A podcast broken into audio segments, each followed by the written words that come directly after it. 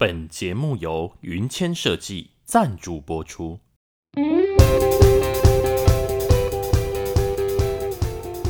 各位亲爱的朋友们，大家好，欢迎来到阮员外说书。这几天是农历春节，祝阮员外说书的各位粉丝恭喜发财，虎年行大运，新年快乐！最近阮员外晚了一阵子才来上传 Podcast，实在是不好意思。因为员外自从开了 Podcast 之后，真是生意兴隆通四海，财源广进达三江，所以过年的时候稍微忙了点，耽误了上传的时间。不过阮员外不会忘记各位粉丝、各位客人的。首先要感谢 Tony 对阮员外的赞助，而且阮员外最近接到叶配喽，是来自云谦设计的西西。过年前，西西与阮员外有合作虎年特别版春联。相信有关注阮员外 FB 粉丝页和 LINE 官方网站 IG 的朋友都知道，这次阮员外也特别使用客制化的嗓音。以下是云谦设计的介绍：云谦设计工作室主要服务项目为空间室内设计和商业空间设计。设计师西西也会有插画和书法创作的作品。每年云签设计都会在春节前夕推出限量版手写春联，今年已经迈入第四年喽。二零二二虎年除了春联之外，也特别推出耐贴图 Happy Tiger 快乐虎可爱贴图，俏皮活泼又应景，送礼自用两相宜，新年旺旺好运到，欢迎大家支持选购。云谦设计每年也都将春联贩售所得的四成捐给慈善单位，欢迎大家一起沾沾喜气，满满爱心。关于云谦设计的相关讯息和耐贴图连结，我都会放在 Podcast 的资讯栏之中，欢迎大家支持选购。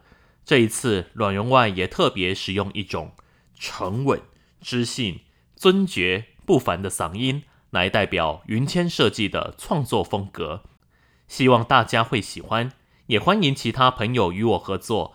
我能够用客制化的语言，台语、华语、英语和客制化的嗓音为您夜配。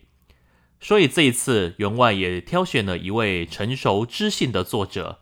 今天介绍的这本书叫做《心理学如何帮助了我》，作者叫做刘轩，他是哈佛大学学士、哈佛教育学院心理学硕士、哈佛教育学院博士班。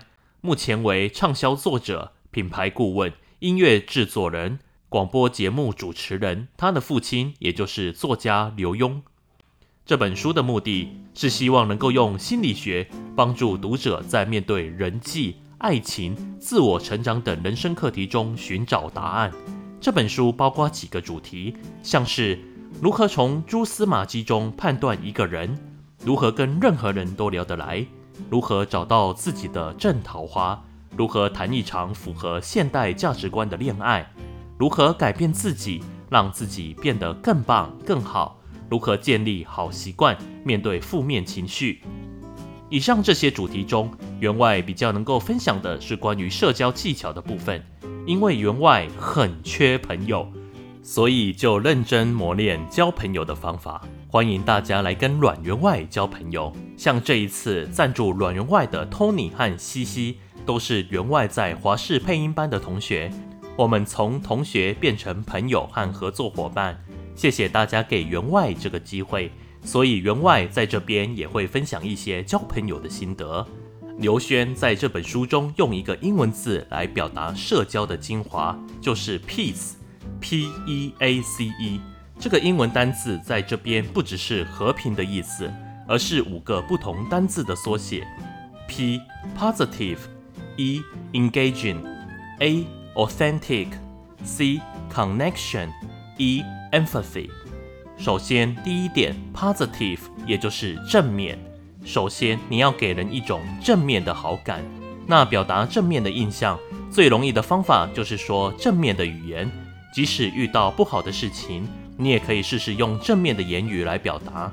书中提到的例子是：假设你今天跟朋友聚餐，误踩地雷，点到很难吃的菜，你可以说：“这家餐厅怎么这么难吃啊，让人想吐。”或者你可以说，嗯，这家餐厅非常适合减肥，吃一口就完全没食欲了呢。同样都在抱怨，但后者听起来有趣多了，不是吗？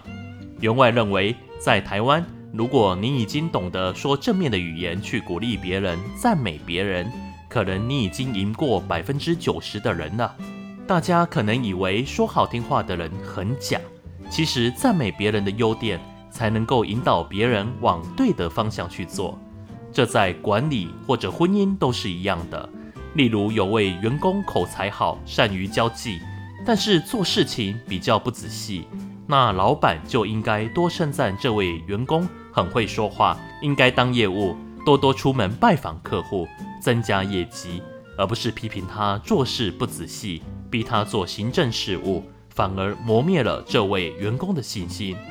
婚姻的话，最近我看电视节目《全明星攻略》，里面提到一段幸福的婚姻，赞美跟责备的比例是五比一，赞美的越多，婚姻维系的可能性就越大。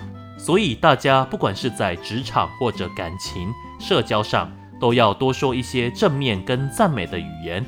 员外认为这是最重要的一点。第二点，engaging，你要投入与他人的交流。教大家一个最基本的社交技巧，就是当对方说话的时候，要看着他的眼睛，专心的与他互动。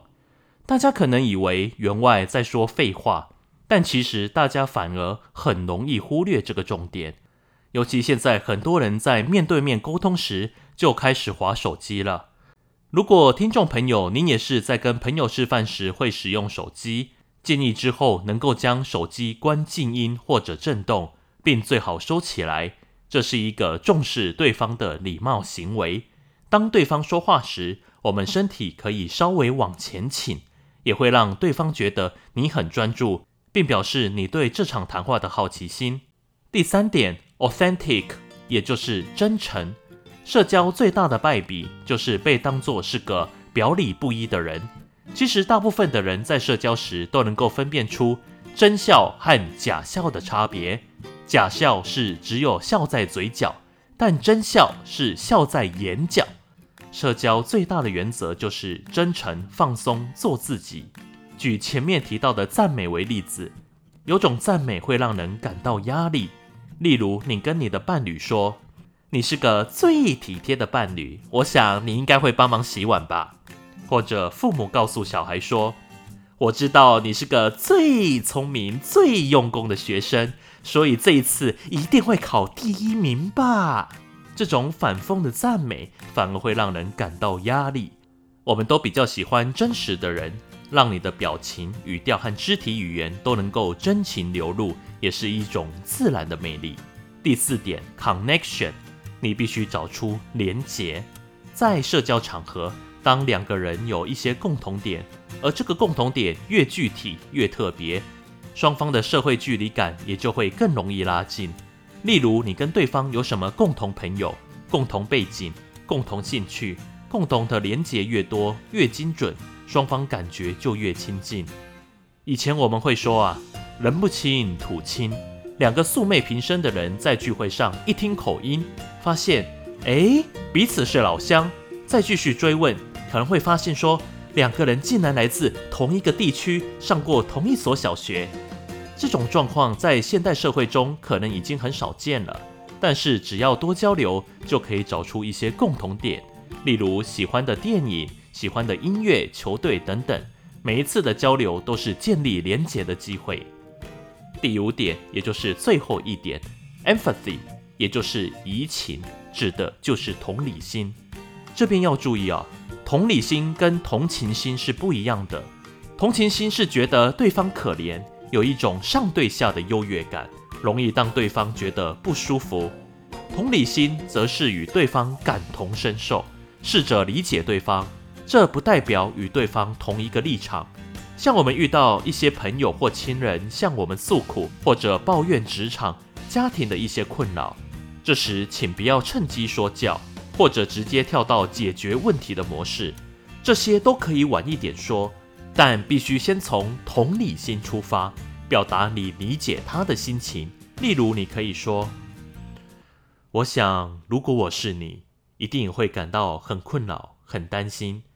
我之前也有过类似的经验，等等等等。”当你理解、正视对方的感觉，并且用自己的经验来理解对方的经验，让对方觉得有位愿意倾听的朋友，这种共鸣会让对方冷静下来。变得更理智，这时才能够一起讨论如何解决问题。